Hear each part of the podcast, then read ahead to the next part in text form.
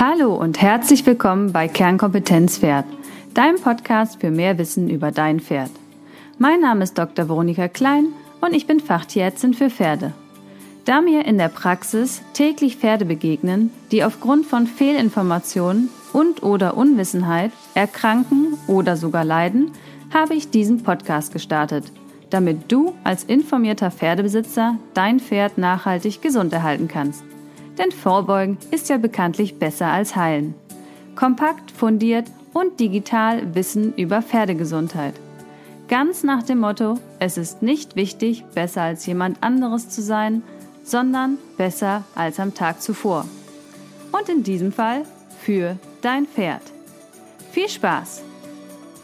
So, heute soll es um PSSM gehen. Zum einen haben sich viele von euch dieses Thema gewünscht und zum anderen gibt es am 19. Juli einen Online-Workshop zu dem Thema Muskelerkrankungen beim Pferd von Dr. Bianca Schwarz und Feli, die ihr ja schon aus dem Podcast kennt. Und zur Einstimmung nehmen wir euch heute schon mal mit in das Thema PSSM. Ja, Bianca ist zum einen natürlich Tierärztin, sie ist aber auch Diplomat, das ist übersetzt der europäische Fachtierarzt für innere Medizin Pferd. Außerdem sitzt sie im wissenschaftlichen Komitee sowie im Prüfungskomitee und im Ausschuss der Landestierärztekammer. Sie ist in vielen Kliniken ja international tätig gewesen, von Liverpool über Schweden, Wien und natürlich auch in Deutschland. Und sie wird uns heute als Expertin zur Seite stehen zum Thema PSSM. Ja, hallo Bianca. Schön, dass du hier im Podcast mit mir über PSSM sprechen möchtest. Ein gerade ja äh, sehr heiß diskutiertes Thema. Aber fangen wir mal vorne an. Erklär doch gerne mal dem Hörer, was ist eigentlich ein Pferdeinternist und wie genau wird man das? Und zu guter Letzt, welche Berührungspunkte mit PSSM hattest du schon oder hast du im Moment? Ja, vielen Dank erstmal für die Einladung zu dem Podcast. Ähm, sehr gerne rede ich mit euch über Muskelerkrankungen und hier speziell die PSSM. Ja, wie wird man Pferdeinternist? Ähm, Geschichte fängt so an, man studiert Tiermedizin. Das heißt, ich habe studiert in München und in Zürich, habe dann eine Doktorarbeit in München gemacht und anschließend war ich kurz in der ja, einer Gemischtpraxis und habe aber dann beschlossen, dass ich mich auf innere Medizin Pferd spezialisieren möchte. War dann ein Jahr in London an der Uni und vier Jahre in Wien an der Uni und habe das Ganze dann mit einer Prüfung zur europäischen Spezialistin für innere Medizin des Pferdes abgeschlossen. Das ist dieser Diplomat-Titel. Und äh, ja, seitdem arbeite ich zuerst als Oberärztin, dann als äh, Klinikleitung und Teilhaberin in einer Pferdeklinik. Und jetzt bin ich seit 2019 selbstständig mit einer primär beratenden Pferdepraxis, mache ähm, Gutachten, berate Tierärzte, berate Besitzer, eben in allen Belangen, wo es um ja, internistische Themen geht, Probleme geht. Und dazu gehören eben auch die Muskelerkrankungen. Und der Bezug zu PSSM ist letztendlich so, dass ich im, ja, im Rahmen meiner Residency, also dieser postgradualen Weiterbildung in Wien an der Uni, ein Forschungsprojekt gemacht habe über PSSM Typ 1 beim Haflinger und beim Noriker. Und ähm, PSSM ist ja auch bei anderen Rassen ganz interessant und hat so seine Eigenheiten von Rasse zu Rasse. Und ich denke, darüber werden wir gleich noch sprechen. Absolut. Ja, der Diplomat, vielleicht zur Erklärung, ich nenne es immer den europäischen Fachtierarzt quasi ja, für Pferde und dann nochmal speziell für innere Medizin. Dann ist es vielleicht leichter zu fassen. Das ist richtig. Ja, PSSM ist ja ein großer Begriff, ähm, der in der Praxis ja meist nicht so korrekt verwendet wird. Ähm, kurz, es gibt PSSM Typ 1 und PSSM Typ 2 Komplex. Was haben die zwei Begriffe denn mal gemeinsam? Fangen wir mal von, an, von der anderen Seite an. Ja, das, ähm, da muss man eigentlich mal ziemlich ausholen und zwar etwas in die Geschichte. Weil ursprünglich hat sich die PSSM eben so definiert, dass äh, Polysaccharide, also die Erkrankung heißt ja eigentlich äh, Polysaccharid-Speicherkrankheit oder Kohlenhydratspeicherkrankheit und das beschreibt das histologische Bild.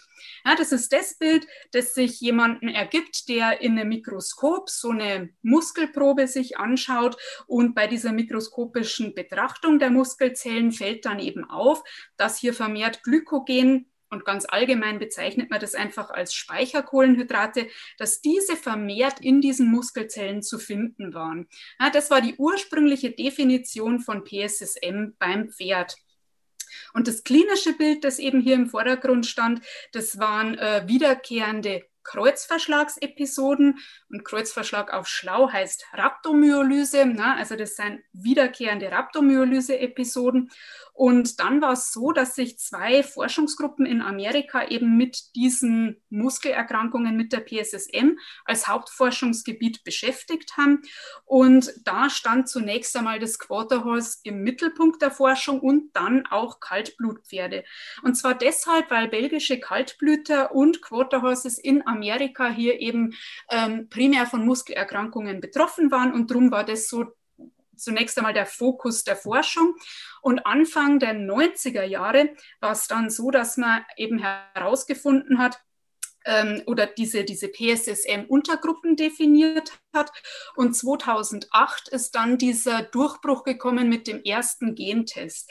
Das heißt, diese eine Forschungsgruppe hat herausgefunden, dass das, was wir jetzt als PSSM Typ 1 bezeichnen, dass das verursacht wird durch eine spezifische Genmutation, und zwar die Genmutation für die Glykogensynthase 1. Das ist so ein Enzym in der Muskulatur, das eben verantwortlich ist für die Bildung dieser Speicherkohlenhydrate, die dann in den Muskelzellen zu sehen sind.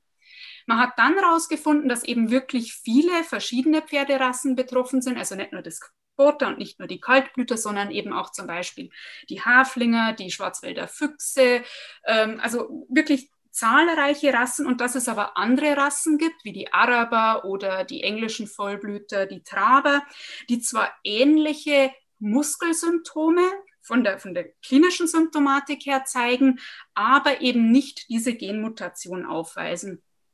Und dann ist man zurückgegangen zu diesem Bild der Histologie, also der Muskelbiopsie und hat gesagt, okay, alle, die in der Muskelbiopsie diese Kohlenhydratspeicherung haben und diese Mutation der Glykogensynthase aufweisen, die bezeichnen wir ab jetzt PSSM Typ 1. Und der ganze Rest wurde als PSSM Typ 2 bezeichnet.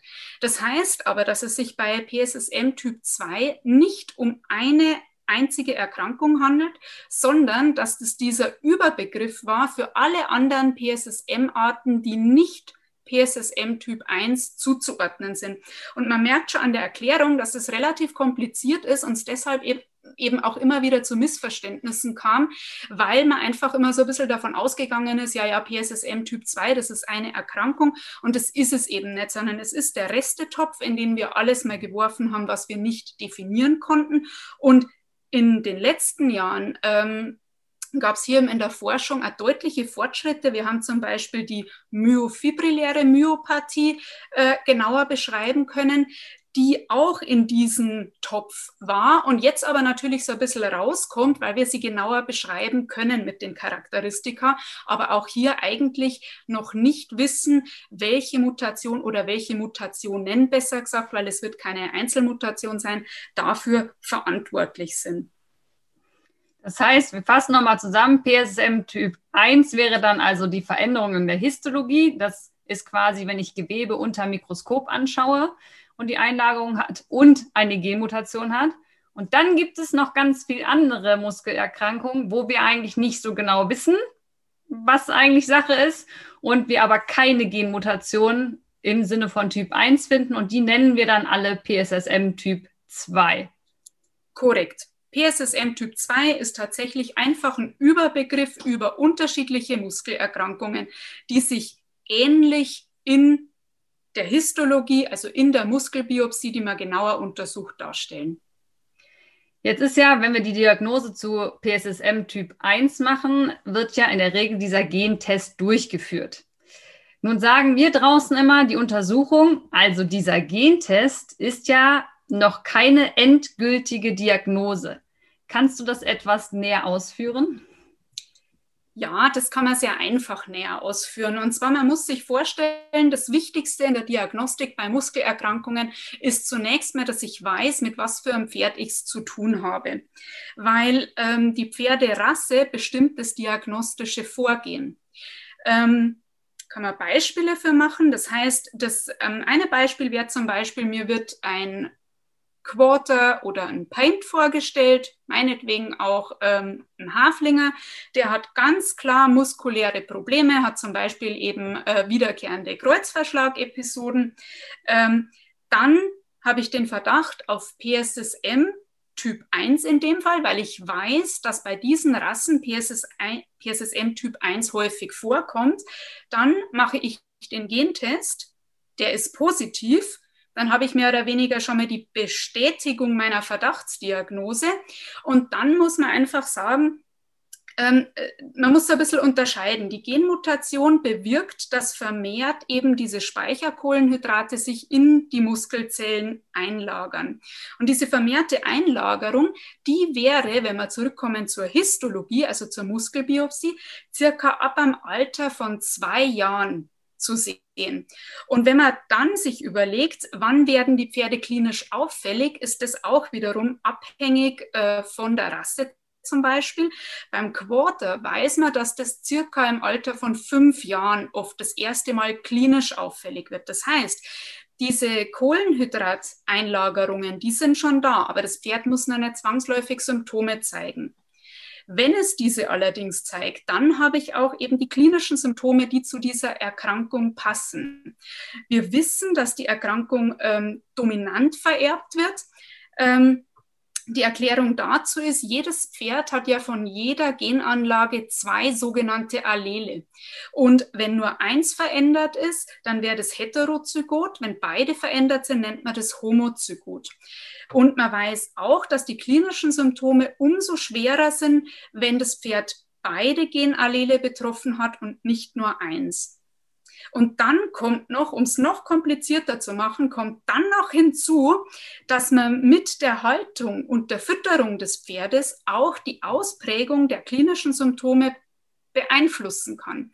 Das heißt, wenn ich das Pferd mit einer PSSM Typ 1 wo ich allerdings noch keine klinischen Symptome sehe, in einer Haltung habe, wo das Pferd, sagen wir mal, in einer Boxenhaltung ist, ähm, zwei Stehtage hat und dann am nächsten Tag leicht bewegt wird und in der Zeit auch viel Kraftfutter, das heißt stärkereiche, kohlenhydratreiche Fütterung stattfindet, dann ist die Wahrscheinlichkeit sehr, sehr hoch, dass das Pferd auch klinische Symptome entwickelt.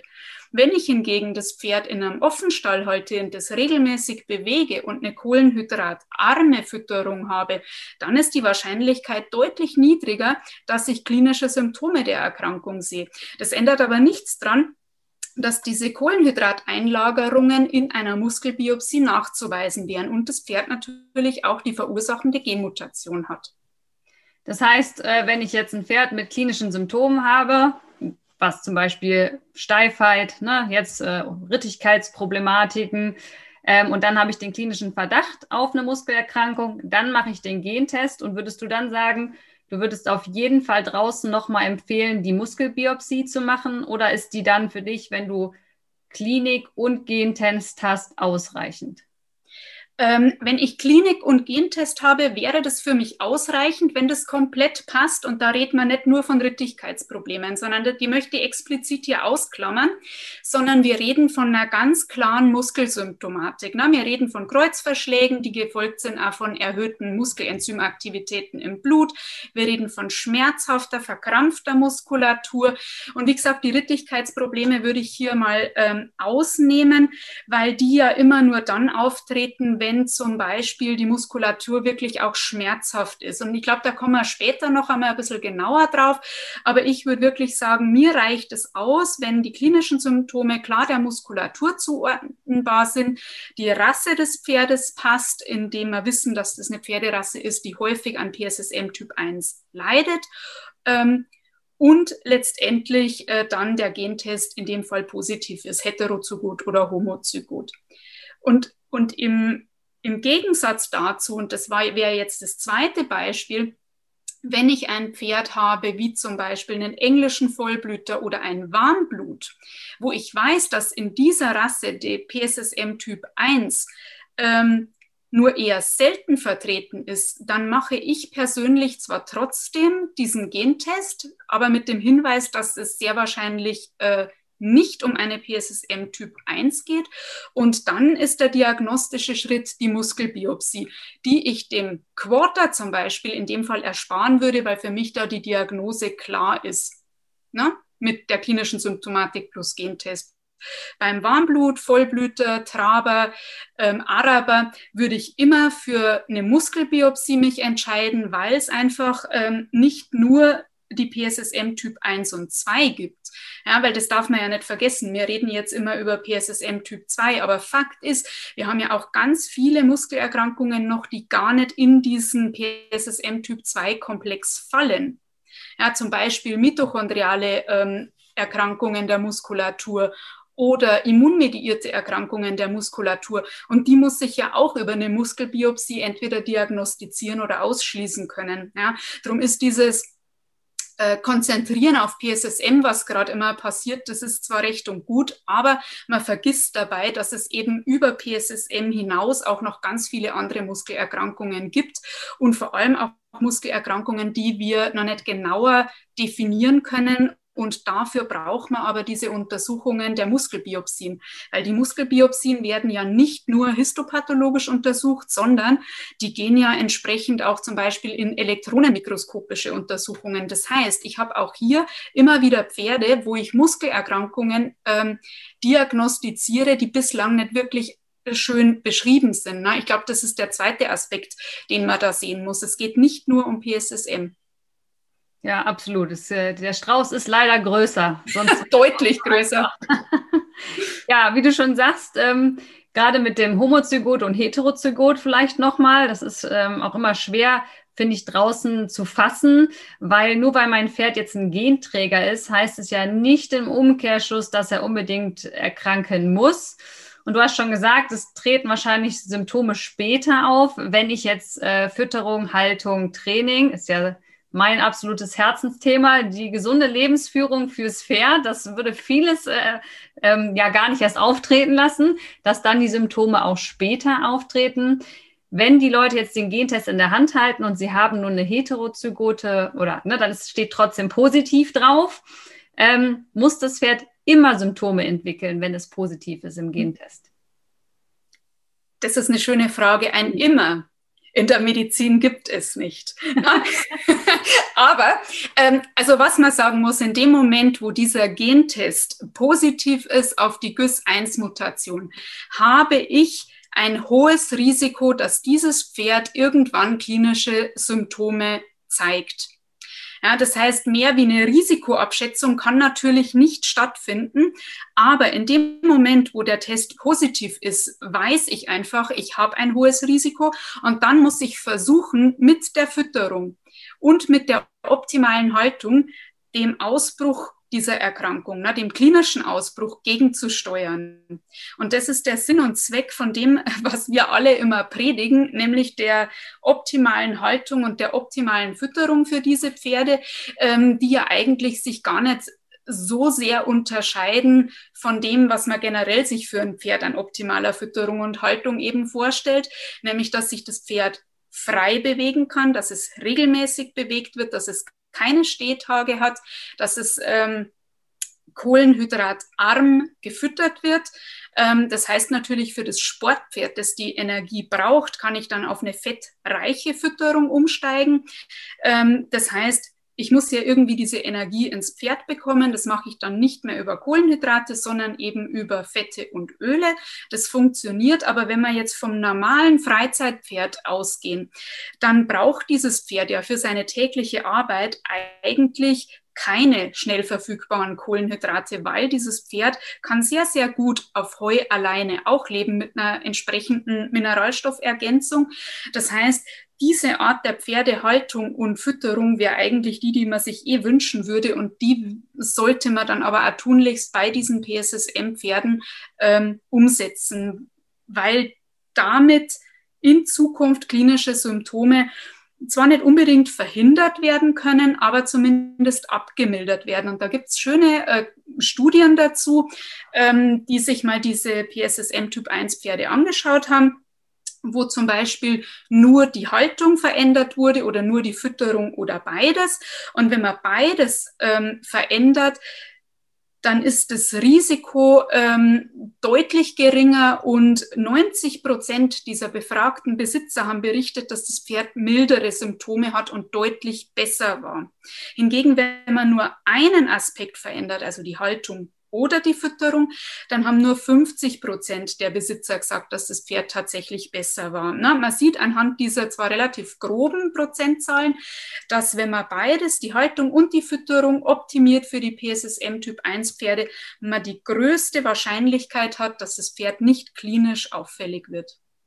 Und wir reden ja auch immer schnell verfügbare Kohlehydrate. Richtig. Ich kriege dann immer, immer, äh, immer das ist auch übertrieben, aber immer mal wieder dann den Ausbruch, ja, aber die brauchen ja Kohlehydrate, also Heu. Das Pferd kann ja nicht kohlenhydratfrei ernährt werden.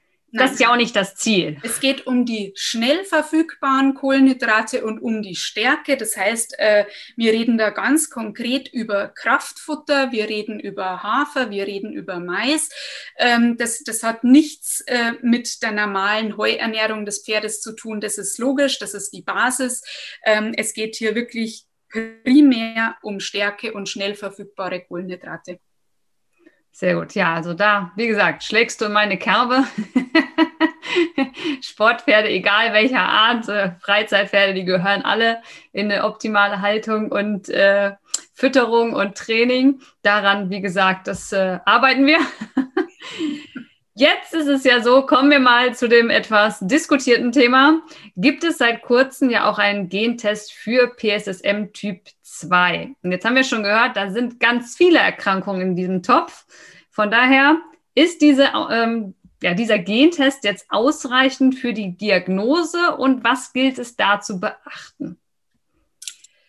Ähm, ich möchte mich da wiederholen. PSSM Typ 2 ist eben, wie gesagt, dieser Überbegriff und keine einzelne Muskelerkrankung, sondern eben viele verschiedene Muskelerkrankungen, die in einen Topf geschmissen werden, die sich alle ähnlich in der Muskelbiopsie darstellen und bis zu einem gewissen Punkt natürlich auch ähm, von den klinischen Symptomen her ähnlich sind. Das ist ähm, aber ne, das liegt in der Natur der Sache, weil Muskulatur hat nicht so viele Möglichkeiten, sich zu äußern.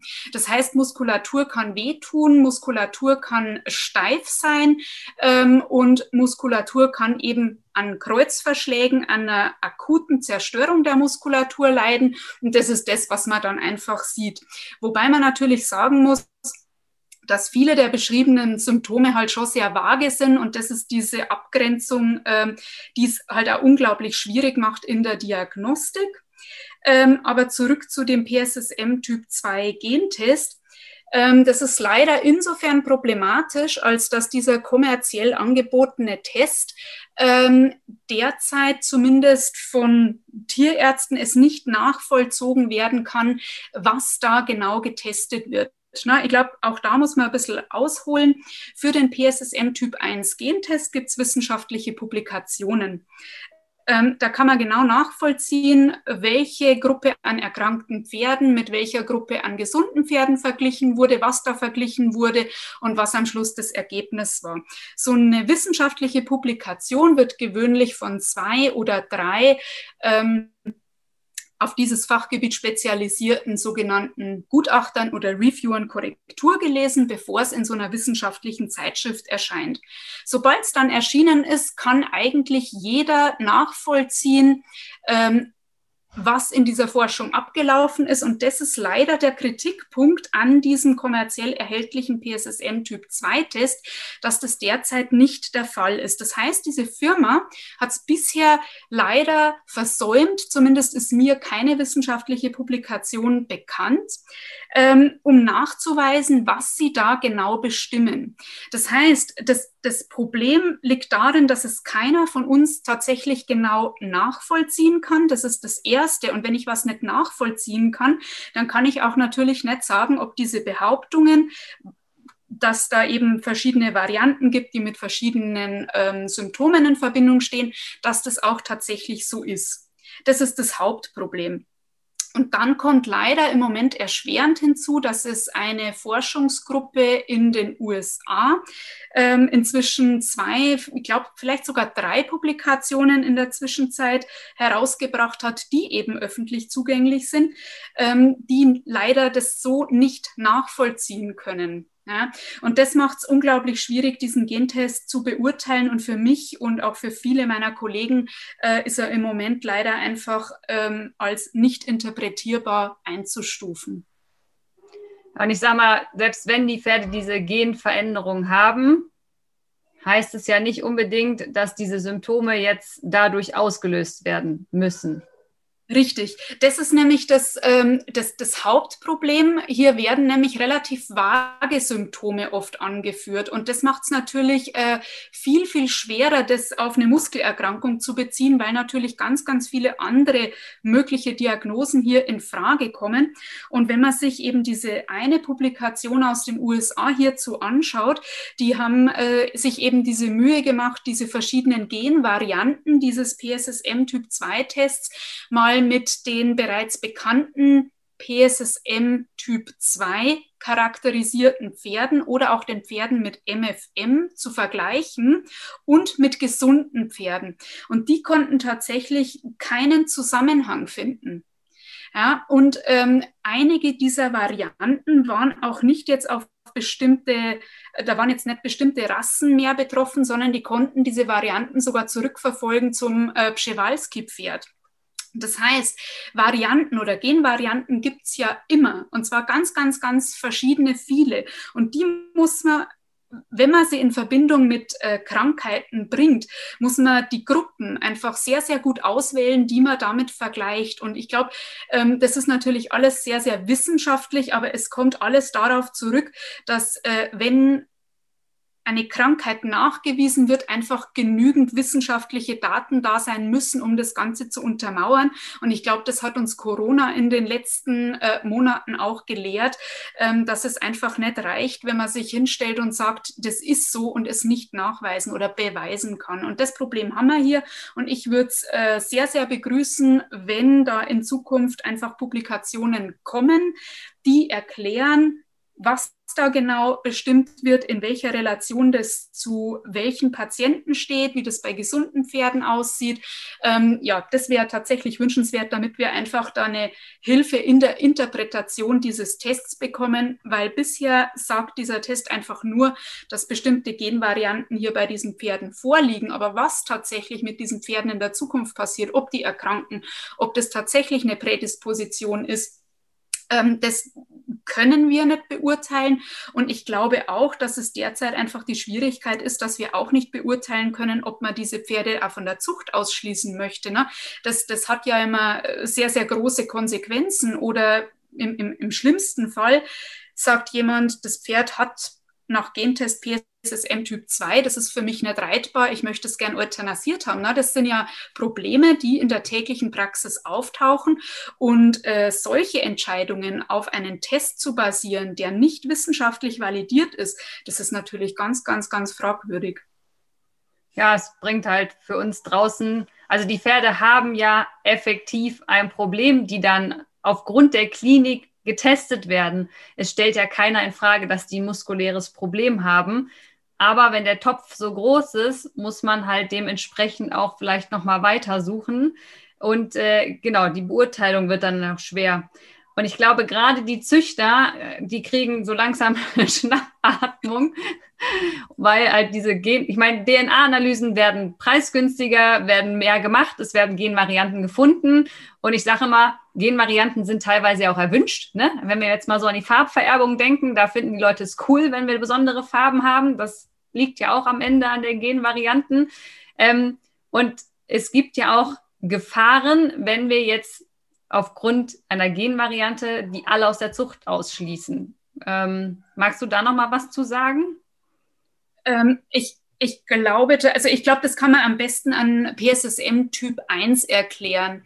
Ähm, bei PSSM Typ 1, ich denke, es macht Sinn, dadurch, dass es ja dominant vererbt wird, zu testen und dieses Testergebnis mit in die Zucht einfließen zu lassen.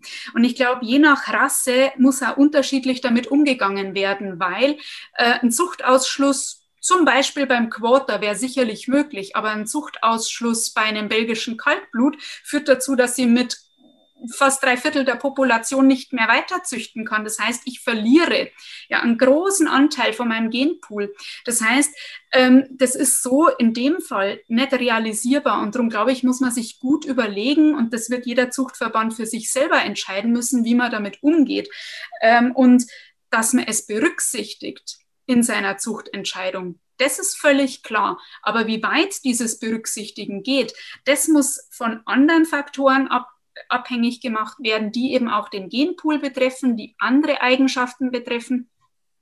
Weil man weiß natürlich aus der Vergangenheit, in dem Moment, wo ich auf irgendetwas selektiere, kann es mal passieren, dass sich na, unbeabsichtigt zusätzlich wieder etwas anderes hineinbringen. Ne? Das, das, so sind ja viele dieser Genmutationen so verbreitet worden. Wenn wir uns zum Beispiel den Hengst Impressive anschauen mit ähm, HYPP, das ist eine andere Erkrankung, die auch bis zu einem gewissen Punkt natürlich die Muskulatur betrifft. Beim Quarter, in dem Moment, wo ich mit einem Hengst, weil der eine sehr gute Muskulatur hat oder was er immer für Eigenschaften, einfach ähm, ja, sehr viele äh, Fohlen produziere, habe ich natürlich, wenn ich Pech habe, plötzlich eine Genmutation in meiner Population, die da vorher gar nicht in diesem Ausmaß war. Na, das heißt, es hat alles immer Vor- und Nachteile und darum muss das gut abgewogen werden und eben wirklich abhängig gemacht werden von der entsprechenden Rasse. Und das kann ich nicht über einen Kamm scheren. Das heißt, ich kann nicht sagen, die müssen alle aus der Zucht ausgeschlossen werden. Also das ist tatsächlich nicht realistisch. Ich würde sagen, zusammenfassend können wir definitiv feststellen, dass wir hier noch lange nicht am Ende sind. Nein. Das heißt, die Forschung muss hier noch ein bisschen Arbeit leisten. Und unterm Strich, wie gesagt, wenn ich ein betroffenes Pferd habe draußen, ist man natürlich auch sehr verzweifelt, weil dem Pferd geht schlecht. Das sieht muskulär einfach nicht mehr hübsch aus. Ne? Das, ist, das hat vielleicht Schmerzen. Ähm, von daher ist natürlich der Handlungsbedarf definitiv da. Aber eine Empfehlung alleine auf den Gentest ist äh, heute aus der heutigen Sicht gerade einfach noch nicht sicher möglich. Und wie du schon gesagt hast, gerade Rittigkeitsprobleme oder auch Abmuskeln, ne, dass die dann so schwach auf der Brust dastehen, können ja sehr, sehr, sehr viele Ursachen haben, möchten wir mal sagen. Wir beschränken uns mal heute nur auf die Muskelerkrankung. Magst du noch mal zwei, drei nennen? Weil man kann ja dann schon in die Detektivarbeit gehen. Also Internistik hat ja immer was mit Detektivarbeit zu tun für mich. Ähm, wenn man sagt, okay, jetzt PSM stellen wir schon auf den Tisch. Also das ist schon auch immer noch relevant. Aber was könnten denn noch sein, wo man noch mal mehr in die Tiefe geht in der, in der Diagnostik? Ja, ich hatte das vorher schon kurz angesprochen, dass es eben nicht nur PSSM gibt, sondern eben auch ganz, ganz viele andere Muskelerkrankungen, die wir teils schon kennen, ja, wie zum Beispiel die MFM, die myofibrilläre Myopathie oder die immunmediierte Myopathie, ähm, für die es im Übrigen auch einen Gentest gibt. Ähm, das, das heißt, das wären Erkrankungen, wo man durchaus mit einer Muskelbiopsie weiterkommt. Und dann gibt es natürlich ganz, ganz viele seltene Erkrankungen. Ähm, Mitochondriale Myopathie hatte ich schon erwähnt. Ähm, es gibt ganz spezielle äh, Intoxikationen, also Vergiftungsarten, die auch zu Muskelerkrankungen führen können. Da fällt natürlich jetzt jedem sofort die Hypoglycin-A-Vergiftung, also die Weidemyopathie ein, aber das ist nicht die einzige, sondern es gibt auch ähm, als Pflanzenvergiftung zum Beispiel mit Malve kann eine Myopathie entstehen, die einhergeht mit einer Myopathie des Herzmuskels. Also es gibt wirklich noch zahlreiche andere und sicherlich noch viel mehr, die wir noch gar nicht kennen. Und das sind alles Myopathien, die nur über eine Muskelbiopsie diagnostiziert werden können. Es ist schön, wenn wir Gentests zur Verfügung haben für einzelne Erkrankungen. Das darf aber nicht darüber hinwegtäuschen, dass die ähm, dass die Palette so, so viel größer ist und es deshalb einfach einer ordentlichen Diagnostik bedarf, um zur Ursache zu kommen. Und wir haben uns jetzt natürlich heute ähm, auf die Muskelerkrankungen gestürzt, aber gerade wenn es um Rittigkeitsprobleme geht, muss man ja ganz, ganz klar sagen, dass äh, andere Ursachen orthopädischer Natur, Sattel, der Reiter, so viel ähm, häufiger die Ursache für Rittigkeitsprobleme sind als Muskelerkrankungen. Und das ist auch wiederum der Grund, warum diese Pferde wirklich sorgfältig tierärztlich untersucht gehören und eine ordentliche diagnostische Aufarbeitung äh, brauchen. Und ich glaube, es versteht jeder diesen Versuch der Abkürzung. Ne? Ich habe ein Pferd mit Rittigkeitsproblemen, ich mache einen Gentest und dann habe ich die Lösung. Das ist natürlich einfach, aber so einfach ist die Medizin und so einfach ist die Welt nicht. Und ähm, deshalb bedarf das einfach wirklich einer ja, ordentlichen diagnostischen Aufarbeitung, damit dann auch eine konkrete Diagnose gestellt werden kann, weil nur mit einer konkreten Diagnose kann man dem Pferd auch helfen. Und das ist im Endeffekt ja ähm, das, was, was wir alle wollen. Und darum bringen diese Abkürzungen mit Verdachtsdiagnosen häufig sehr, sehr wenig. Das heißt, ich würde es mal so äh, erklären, wir behandeln nie ein Labortestergebnis, sondern immer das Pferd. Das immer. heißt, immer die Klinik in Kombination mit den Hinweisen aus der Diagnostik zusammengeführt werden, ähm, damit dann am Ende wirklich eine sinnvolle Therapie eingeleitet werden kann ich würde sagen, es gibt da ja noch so einiges im Topf und ähm, ihr seid ja äh, großartig und gebt einen Online-Workshop mit der lieben Feli zusammen, die ja auch schon im Podcast war und über Belastungstests gesprochen hat. Das heißt, der findet am 19. Juli statt. Und ich setze den Link auf jeden Fall in die Show Notes. Wenn du als Hörer also definitiv hier noch mehr zu erfahren möchtest, weil dein Pferd vielleicht ähm, Probleme hat in der Muskulatur, dann äh, schicken wir sie alle zu euch in den Online-Workshop, dass sie nochmal ganz viel zur Muskelerkrankung äh, lernen können. Wenn Sie jetzt ganz speziell ein Problem haben, ähm, können Sie in der Diagnosefindung ja bei dir auch nochmal anrufen. Habe ich das richtig? Das heißt, du kannst auch nochmal die Pferdebesitzer unterstützen als Berater, Experte oder sogar ja auch als Kooperationspartner mit dem Haustierarzt. Wie können die dich denn da am besten erreichen?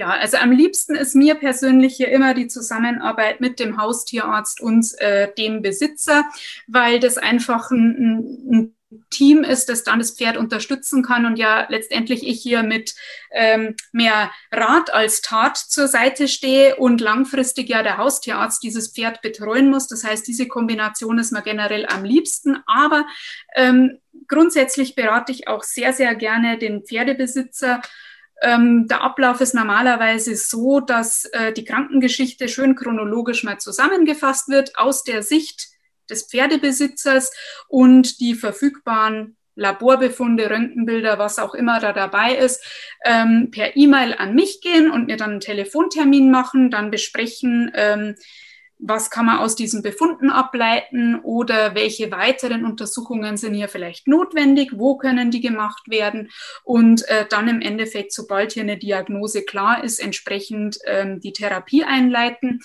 Ähm, ich mache das natürlich bei internistischen Erkrankungen, ähm, da gehören unter anderem natürlich auch dazu Hauterkrankungen, Atemwegserkrankungen, neurologische Erkrankungen, ne, diese ganzen Erkrankungen der inneren Organe. Und ähm, normalerweise ist es so, dass man sehr gut in Zusammenarbeit mit dem Haustierarzt hier die Probleme lösen kann. Und per E-Mail ist es immer am besten, mich zu kontaktieren, weil telefonisch ist natürlich immer schwierig, wenn man gerade in Terminen steckt. Ja, definitiv. Also ich bin ja der klassische Haustierarzt und ich schätze das immer sehr, wenn ich mit Kollegen dann solche Fälle aufarbeiten kann, weil äh, man kann nun mal nicht alles können und ich finde es dann sehr wichtig, rechtzeitig nochmal jemanden ins Boot zu holen. Von daher, wenn du Hörer da ein, ein konkretes Problem hast, dann kannst du dich sehr gerne hier bei Bianca melden. Wie gesagt, ich verlinke sowohl den Workshop wie auch nochmal deine Seite. Ja, erstmal vielen, vielen Dank für deine Zeit und die wertvollen Einblicke in das Krankheitsbild PSSM. Ich glaube, man könnte wahrscheinlich noch lange drüber sprechen. Es ist am Ende noch viel unklar das ist am Ende ja auch das, was es so unbefriedigend, vor allen Dingen für die Betroffenen macht. Ähm, und von daher hoffen wir auf weitere Forschungsergebnisse, dass wir hier mehr Klarheit bekommen und den Pferden auch besser helfen. Ja, Wenn du noch Fragen hast als Hörer, dann schreib uns gerne entweder eine Mail oder du kannst natürlich auch unter die Social Media Post bei Facebook oder Instagram deine Fragen stellen. Dann werden wir sie ähm, peu à peu abarbeiten, sage ich jetzt mal. Meine Abschlussfrage im Podcast ist ja immer, hast du noch eine Empfehlung zur Weiterbildung für Pferdebesitzer? Ein Buch, ein Kurs, ein Online-Programm zum Beispiel? Das ist eine schwierige Frage tatsächlich. Ähm, ich glaube, gerade online sind es ja inzwischen zahlreiche Angebote. Ähm, das ähm, ist ja nicht nur das, was du machst oder die Feli oder ich, sondern es gibt ja auch gerade äh, im Rahmen der FN zum Beispiel immer wieder schöne Fortbildungen. Ich glaube, wichtig ist einfach die Augen offen halten. Es gibt zahlreiche Angebote und ich würde nur noch den Tipp geben, immer gucken, dass die halt auch wirklich fachlich hochwertig sind. Ja, man darf gerne mal auf die Qualifikation der jetzt doch sehr hochsprießenden Online-Fortbildungen und Angebote darauf achten. Das ist auf jeden Fall ein guter Tipp, mal die Über mich-Seite zu lesen. ich habe ja jetzt gelernt, äh, SEO-technisch, dass selbst Google anfängt, die Über mich-Seiten zu lesen, damit quasi die Seiten höher ranken, wo die Qualifikationen auch dementsprechend passen zum Thema fand ich beeindruckend, was der Algorithmus heutzutage alles kann. Das ist richtig. Ja, dann würde ich sagen, vielen, vielen Dank. Beim nächsten internistischen Problem rufe ich dich einfach wieder an und wir quatschen ein bisschen. Ich freue mich und wünsche dir mit der Feli einen super schönen Workshop am Montag, den 19. Juli. Und wenn du Hörer dabei sein willst, dann kannst du dich jetzt hier gleich über den Link anmelden. Ja, bis denn und noch einen wunderschönen Nachmittag. Mach's gut. Von mir auch. Tschüss.